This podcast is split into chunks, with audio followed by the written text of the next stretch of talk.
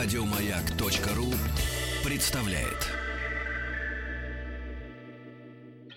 Радиостанция «Маяк» совместно с образовательным центром «Сириус» представляют проект Лекториум. Дорогие друзья, наш проект Лекториум, который выходит э, вот уже э, не первый год э, при поддержке наших друзей центра Сириус в Сочи, наконец-то может похвастаться тем, что, несмотря на все трудности, мы заполучили сегодняшнего гостя.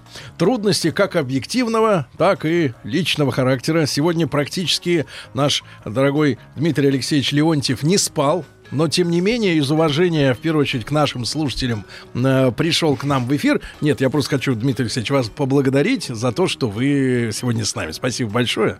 Доброе утро.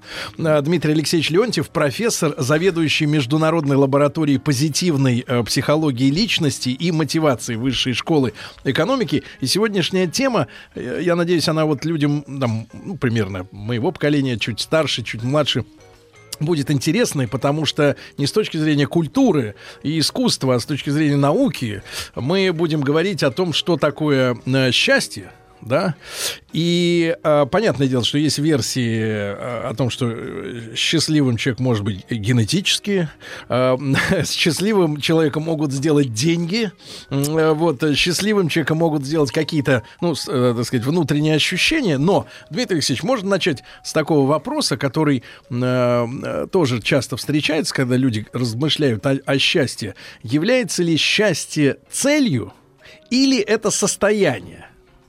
В котором можно пребывать какое-то время, да? Здравствуйте. Ну, давайте начнем тогда с самого начала. Э, конечно, есть э, счастье из, э, с античных времен описывали как высшее благо, которое доступно человеку это что-то такое предельное или даже запредельное, но э, в какой, как мы оцениваем это благо, как мы можем узнать, счастлив человек или нет. Пытались сначала определить более или менее объективно, какого человека можно назвать счастливым, что должно быть у человека, чтобы его назвали счастливым. В конце концов, это зашло в тупик, э, и э, после Марка Аврелия, на которого обычно ссылаются, все-таки на первое место вышло представление о том, что только сам человек может нам сказать, счастлив он или нет. Взгляд со стороны не может это определить. Нам кажется, что мы понимаем, что какой-то человек счастлив. На самом деле богатые тоже плачут, и,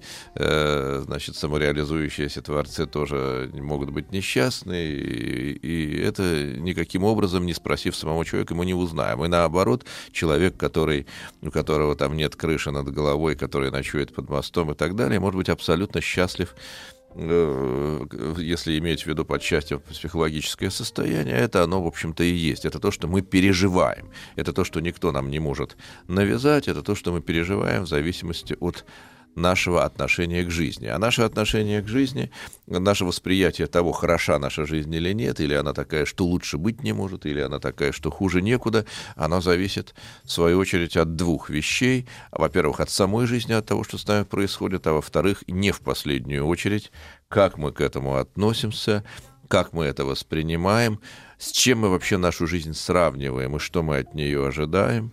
Вот э, это, да, когда мы говорим о, о счастье как цели, угу. вопрос тоже периодически вставал, э, и, в общем, все умные люди, которые занимались этим вопросом, приходили к тому, что если мы пытаемся сделать счастье целью, то оно от нас. Невозможно сделать счастье целью. А Про... есть сегодня э, научные представления о том, э, есть ли у счастья какое-то э, временное продол... временная продолжительность? Вы понимаете?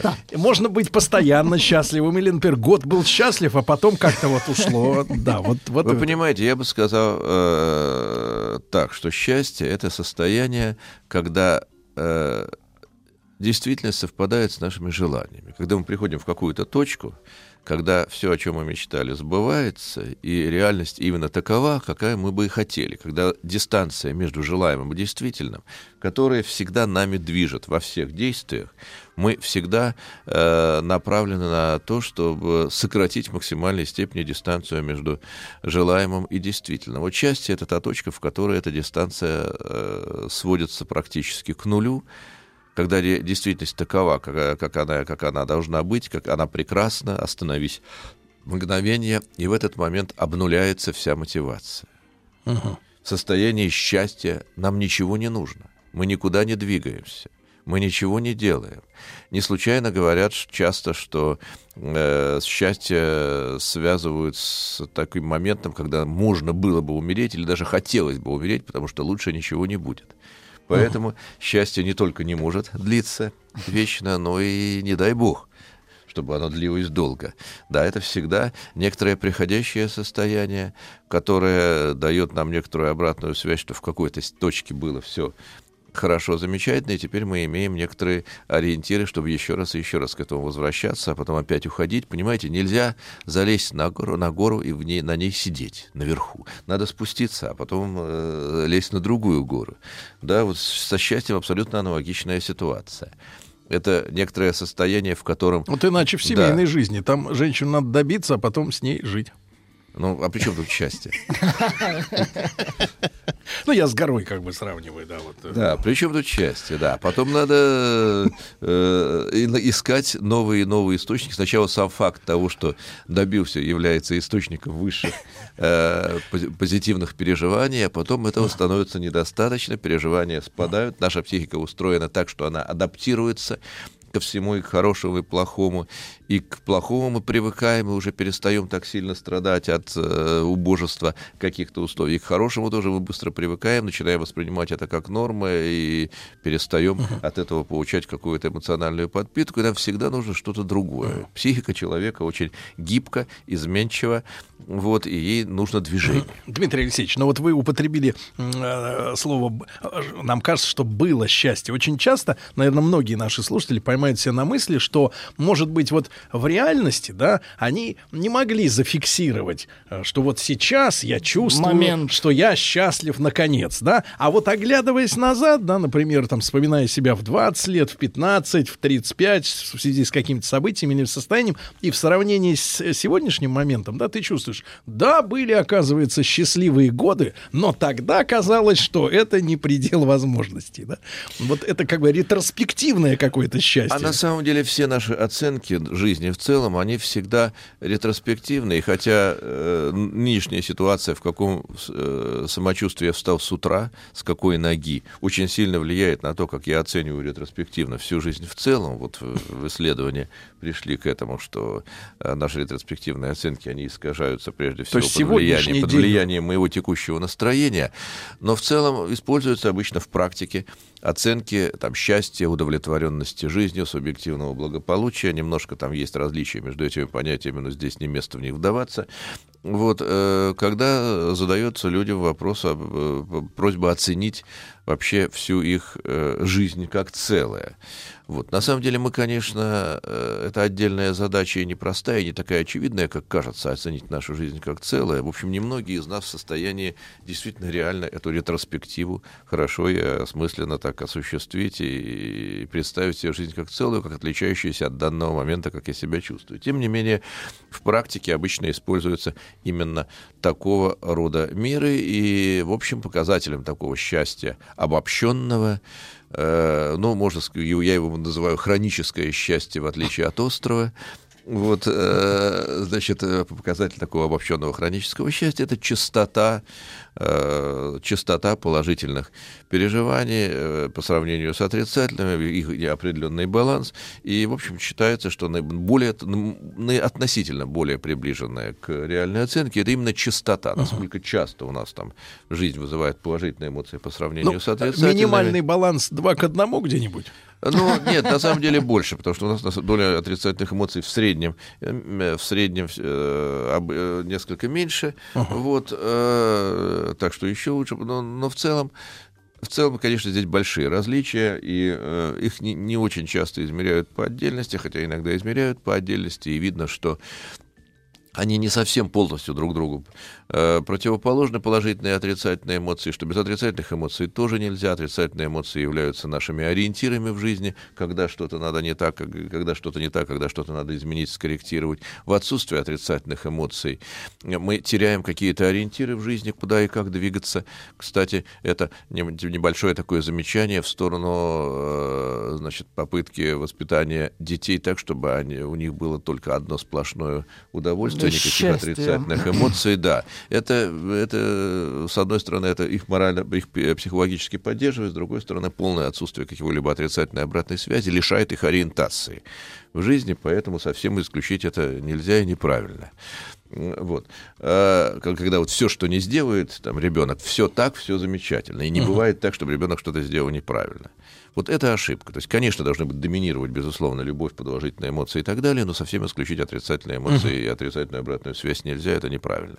Так вот, э, есть люди, у которых и положительные, и отрицательные эмоции в достаточной степени представлены, у них вообще насыщенная эмоциональная жизнь, есть люди, у которых и того, и другого мало. Угу.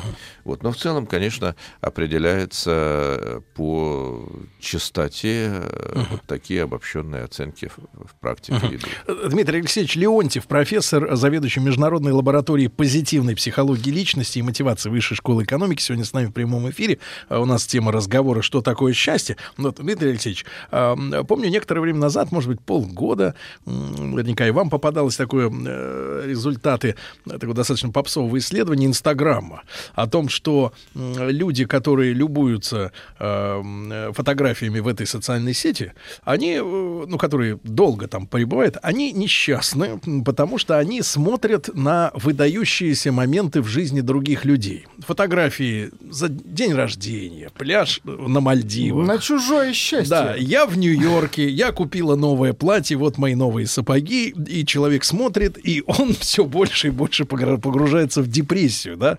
Э, вот а, я не, не об Инстаграме хотел задать вопрос, но о том, как сегодняшние ну, масс-медиа и вот социальные сети программируют ожидания человека да, от жизни.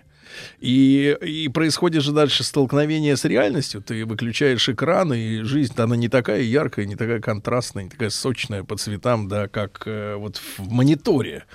И, и, и вот, вот зависимость ощущения себя счастливым от того, что тебе преподносит э, э, вот социальная среда электронная. Хороший вопрос. Понимаете, э, на самом деле, вот и Инстаграм, в данном случае вот это сидение в Инстаграме, как и многие другие формы активности, носит характер компенсации, чего в моей собственной жизни нет. Я пытаюсь найти э, в жизни других uh-huh. и источник положительных эмоций, если не достает в моей повседневности, то я его ищу где-то еще. Инстаграм, э, сериалы. Uh-huh. Что такое сериалы? Это погружение в чужую жизнь вместо своей. Моя жизнь не происходит, когда я сажусь на диван и включаю телевизор, моя жизнь как бы останавливается, она берет про- паузу. Протест такой. Да-да-да, я ухожу, по сути дела, это уход, уход из своей жизни в чужую. Ага где богатые тоже плачут, где э, э, вот то же самое по сути дела во многом феномен футбольного боления, не только футбольного. Э, вот еще в 80-е годы писатель Александр Крон описывал феномен футбольного болельщика как самоутверждение через сопричастность. То есть как бы э, э, в моей жизни ничего нет, но я мою жизнь отождествляю с жизнью команды, и я э, за счет того, что какие-то другие совершенно люди гоняют мячик, а я, э, значит, получаю от этого очень сильные, интенсивные, яркие эмоции. Такого рода явлений очень много в нашей жизни, вот, и это понятно Психологически это понятно, потому что людям откуда-то надо брать эти эмоции, откуда-то надо брать эти переживания. И, и, и в общем, э, там, где, там, где наша жизнь их не поставляет в достаточном количестве, мы, конечно, пытаемся найти их где-то еще. И медиа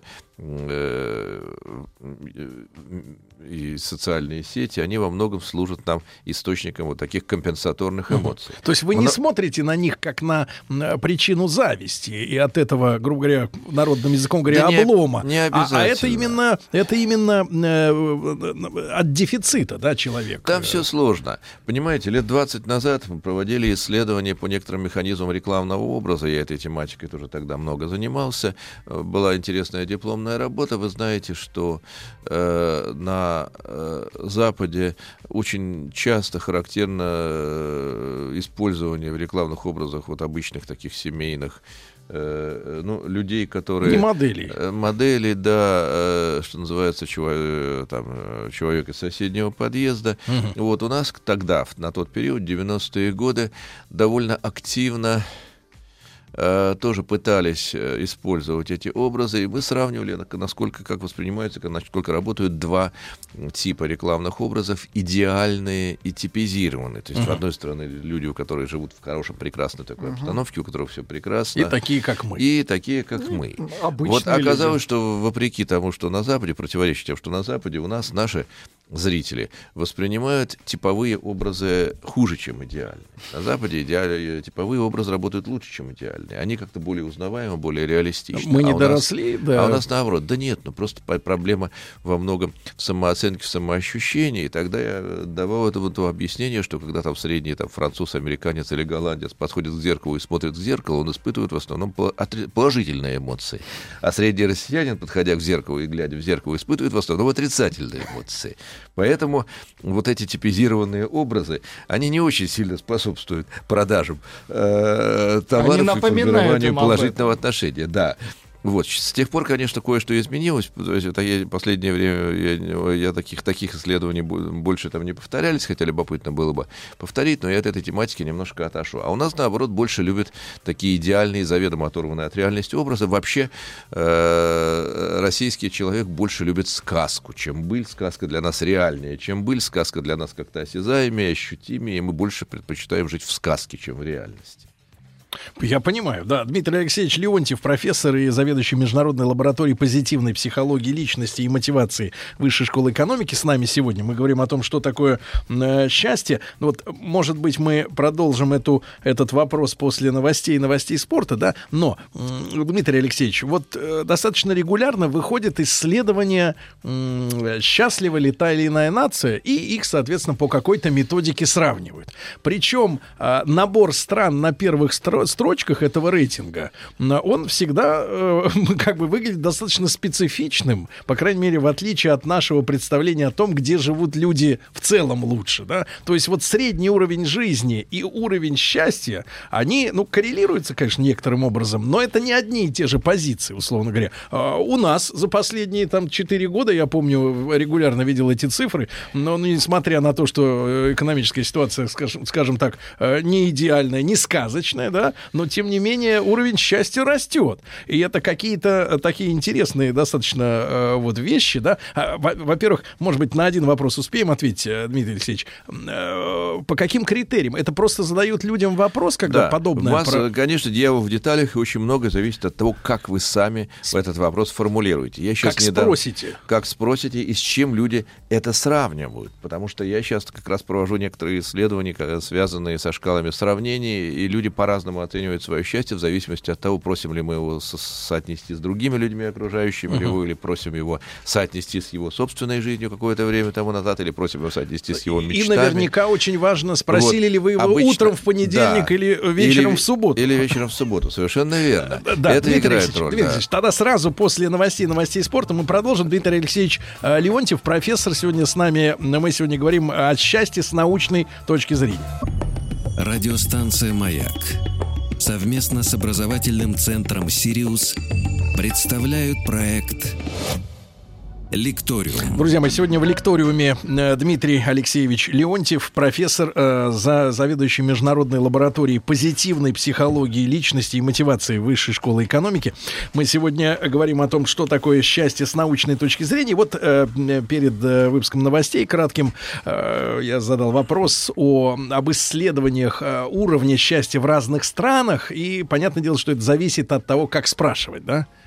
Да, к тому же в таких массовых исследованиях, в которых обычно принимают участие тысячи, а то и десятки тысяч в каждой стране респондентов, э, там э, используются короткие, простые, максимально компактные меры. И эти исследования проводятся уже не одно десятилетие, и они становятся все шире и шире по своему охвату страны, по э, тем мерам и методикам, которые используются. Они публикуются более или менее регулярно. Вообще, конечно, э, россияне э, не на самых э, ведущих позициях всегда там стоят, но, опять же, все зависит от того, как именно задавать вопросы. Какие факторы, как уже стало э, вполне ясно влияют на э, субъективное воспринимаемое переживание счастья, благополучия, удовлетворенности жизнью. Во-первых, ну, э, в деньгах ли счастье, да, до известного предела. Э, вся кривая зависимости uh-huh. на уровне стран и на уровне э, отдельных людей, тоже зависимости счастья от материального благополучия, делятся на две части. В нижней части этой кривой зависимость прямая. То есть, если у меня э, не, не хватает денег на важное, на необходимое на удовлетворение базовых потребностей, то э, если я становлюсь более обеспеченным, то это приводит к э, росту моего ощущения счастья. На самом деле я просто становлюсь менее несчастным. У меня исчезают какие-то источники неудовлетворенности, я могу решить эти проблемы. Угу. До определенного периода, да, до, определен, до определенного уровня благосостояния, который примерно соответствует понятию средний класс, которое, э, когда мы, у нас хватает денег на то, чтобы э, сытно и Э, здоровым образом достаточно питаться, чтобы вести здоровый образ жизни и получать медицинское обслуживание, крыша над головой, образование детям. Не в это все вполне, да, да, это все вполне такие обозримые, конкретные, ощутимые, э, реальный такой вот уровень благосостояния. Вот, и вот до этого момента прямая зависимость есть, а потом она исчезает. И дальнейший рост угу. материального благосостояния уже перестает линейно быть связан с э, уровнем счастья. Это уже начинает зависеть от других, от психологических факторов, прежде всего от отношений с другими людьми, от наших целей и успешности в их достижении. Тут очень много личного, того, да? Да, от того, как именно мы распоряжаемся теми деньгами, которые у нас есть, на что именно мы их тратим. То есть вот такая жесткая экономическая зависимость, она существует э, в нижней части этой кривой, э, а, а в верхней она пропадает. То есть это хорошо выражено было сто лет назад э, словами писателя Шалом Алейхима «Не так с деньгами хорошо, как без денег плохо».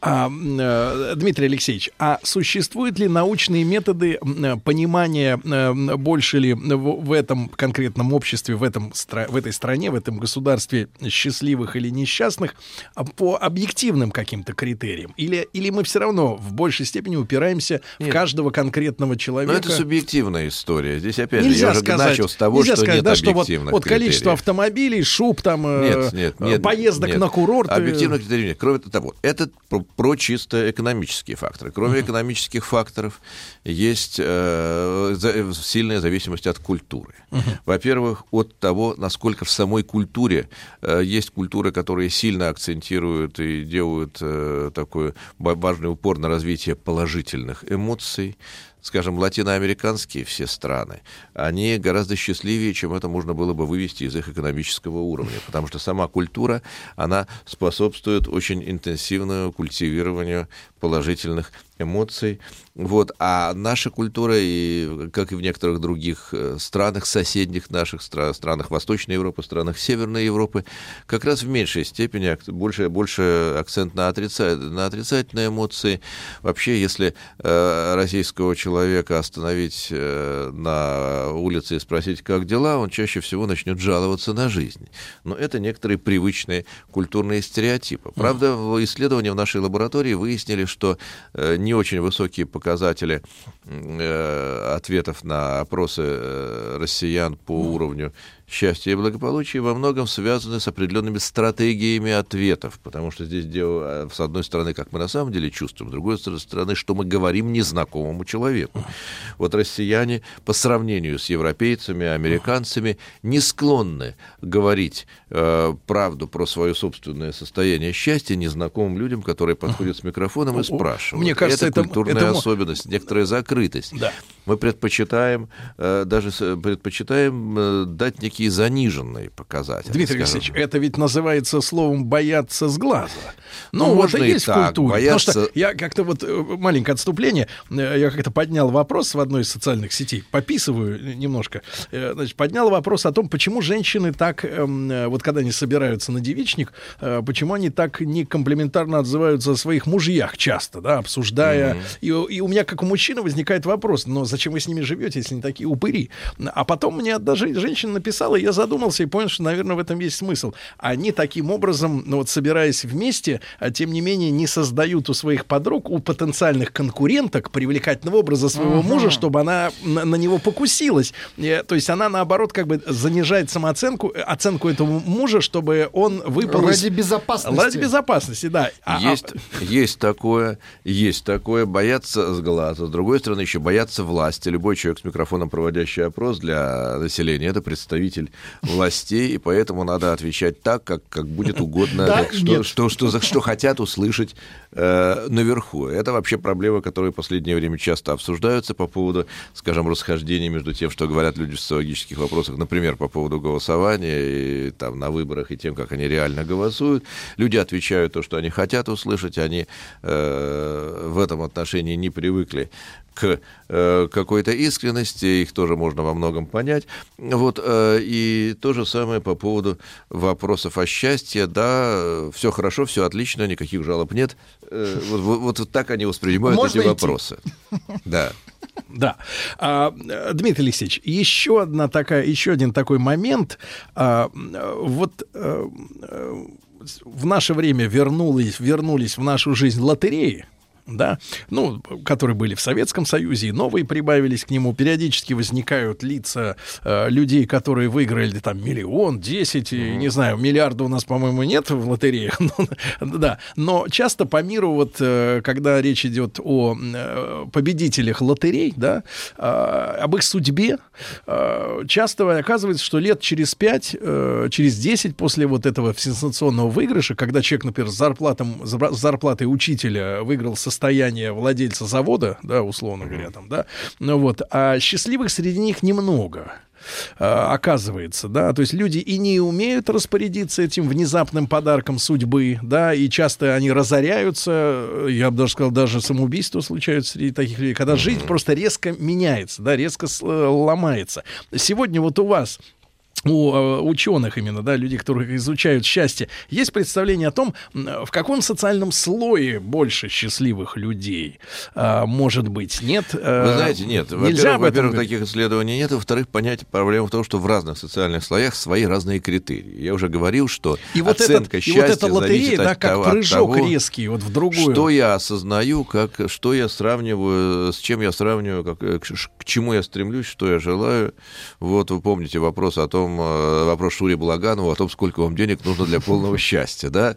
Вот это из той же серии, да, разным людям нужно разное количество денег для полного счастья, а другим нужно что-то совсем другое, чем деньги, и в разных социальных слоях эти критерии разные, и мы оцениваем счастье не просто по тому, что у нас есть, а по тому, как то, что у нас есть, соотносится с тем, что мы хотим.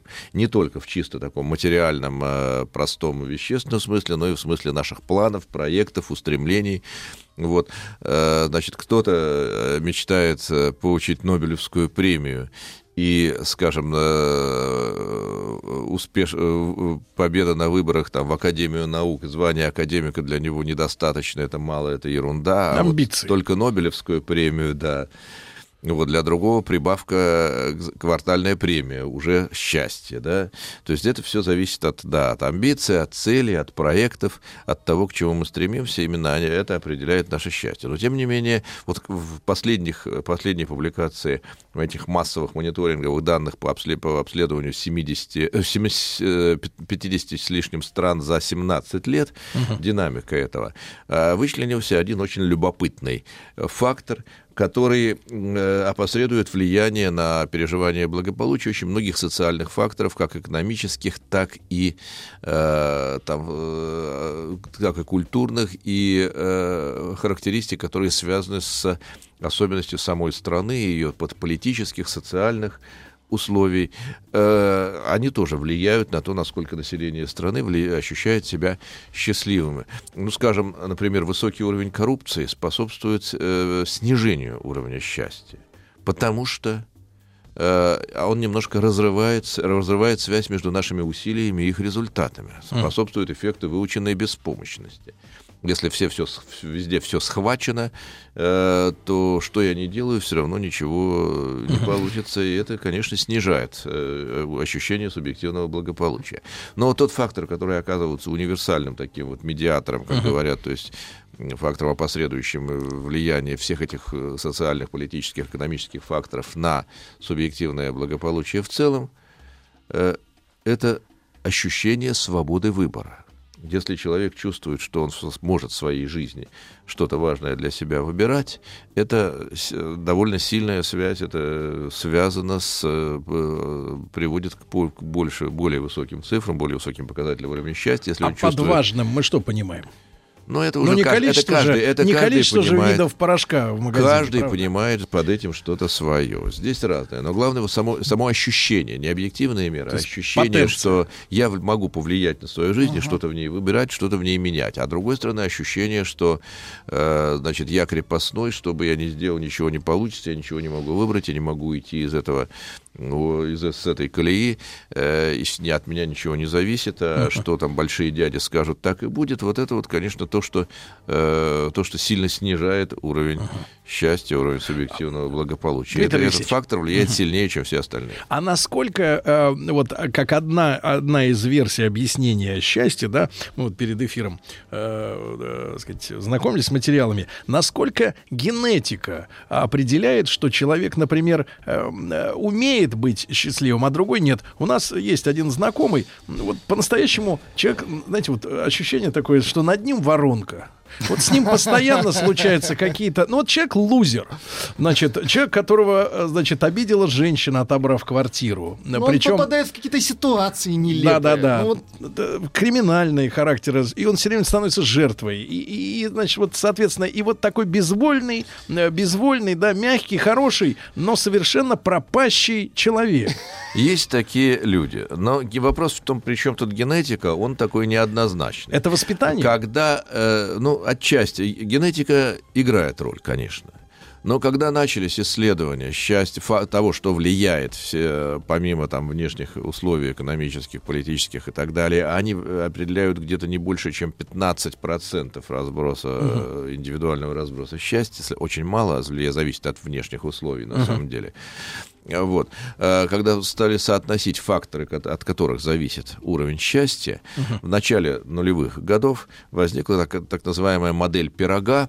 Э, вот этот общий пирог счастья делится на три неравных доли в зависимости от тех факторов, которые влияют на уровень нашего счастья. И до сих пор эта модель в целом, она еще, в общем, не опровергнута. Дмитрий Алексеевич, тогда сразу после короткой рекламы да. про трехслойный пирог да, да, да. счастья модель 2000-х годов. Да. Радиостанция «Маяк» совместно с образовательным центром «Сириус» представляют проект Лекториум. Друзья мои, так с нами сегодня Дмитрий Алексеевич Леонтьев, профессор, заведующий Международной лабораторией позитивной психологии, личности и мотивации Высшей школы экономики.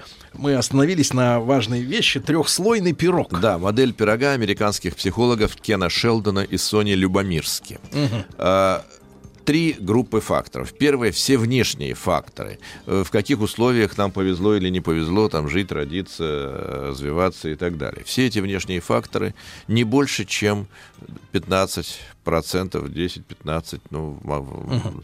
то есть гораздо меньше, чем кажется с точки зрения обыденного сознания, здравого смысла. Как говорил мой коллега Андрей Гусев, умейте быть счастливы по месту прописки.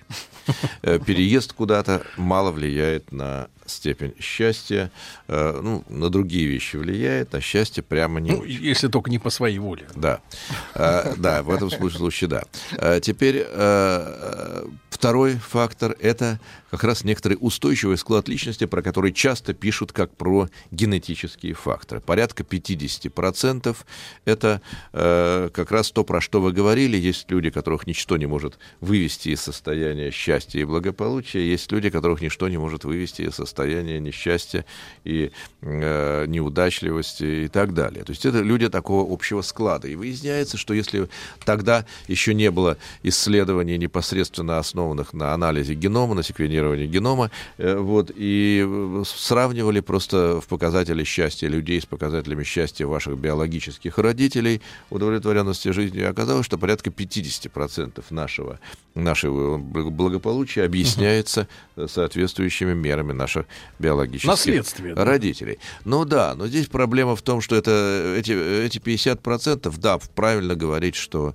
они объясняются общим складом личности по своему характеру. Uh-huh. Люди действительно uh-huh. наполовину это определяют. В какой степени этот самый общий характер и склад личности связан с генами, здесь как раз все не так однозначно, uh-huh. и далеко не все 50%. Uh-huh. По, 10 лет спустя, уже когда стали э, гораздо дешевле стало секвенирование генома и стали изучать отдельные uh-huh. гены, которые связаны с показателями благополучия, картина оказалась э, менее однозначной, менее линейной uh-huh. по исследованиям с, сравнительно недавним. Uh-huh.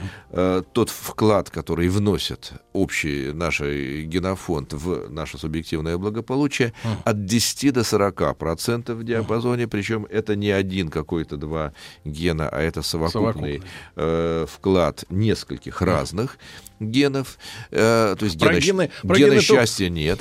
И кроме того, все эти э, гены вносят свой вклад не сами по себе, а только через взаимодействие со факторами среды. Не, независимо от этого взаимодействия такого вклада нет. Владик, посмотри, вон у тебя нет э, гена банковского счета большого. Это не гена. Да-да-да. И, и 35% получается а, остаток. А остальные где-то до 40% э, фактически. Это то, что в наших руках. Это наши выборы, наши усилия, те отношения, которые мы строим, с кем, как и почему, те цели, которые мы ставим и достигаем.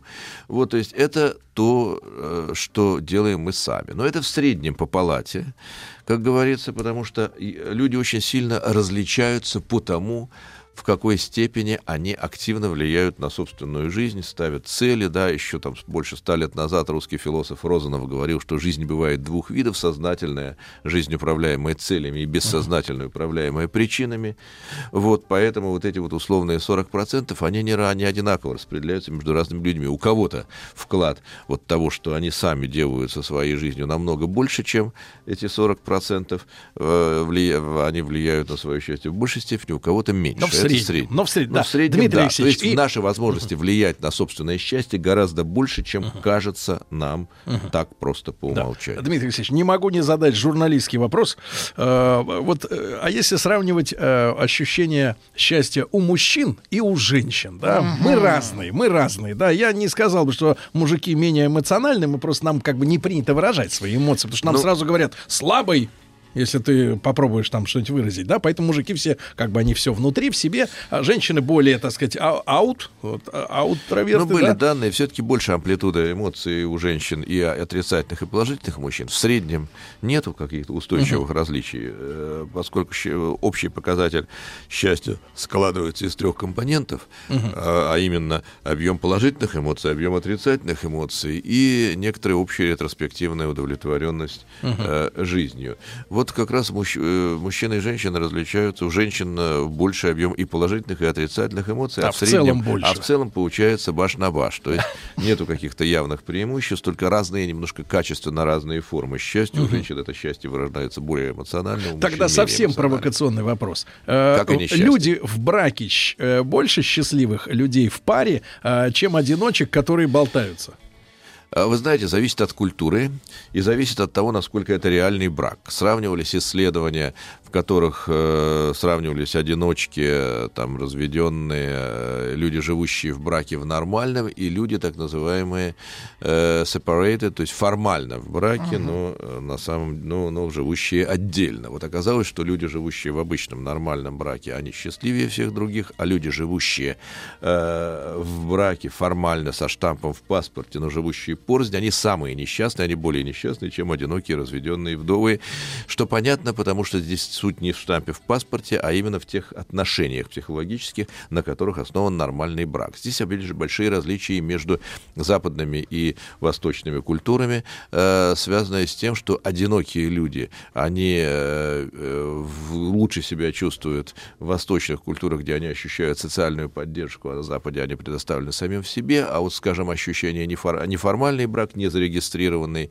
большая разница в восточных традиционных обществах между официальным браком и гражданским браком, потому что они там не... Э, а на Западе нет, практически разницы нет, главное, чтобы были реальные отношения. То есть люди, живущие в незарегистрированном браке, в западных культурах более счастливы, чем одинокие люди, а в восточных культурах, наоборот, люди, uh-huh. живущие в незарегистрированных отношениях, они менее счастливы, чем одинокие люди, uh-huh. которые пользуются социальной поддержкой. Так что здесь культурные факторы, факторы чисто психологические межличностных отношений и факторы личные взаимодействуют между собой достаточно сложным образом. Дмитрий Алексеевич, спасибо вам огромное, что вы нашли силы сегодня быть с нами. Спасибо огромное. Дмитрий Алексеевич Леонтьев, э, профессор, заведующий Международной лабораторией позитивной психологии, личности и мотивации Высшей школы экономики, был сегодня с нами. Мы, как вы поняли, говорили о, о счастье с научной точки зрения. Дмитрий Алексеевич, еще раз спасибо. Товарищи, хорошего дня. До завтра. Пока. Еще больше подкастов на радиомаяк.ру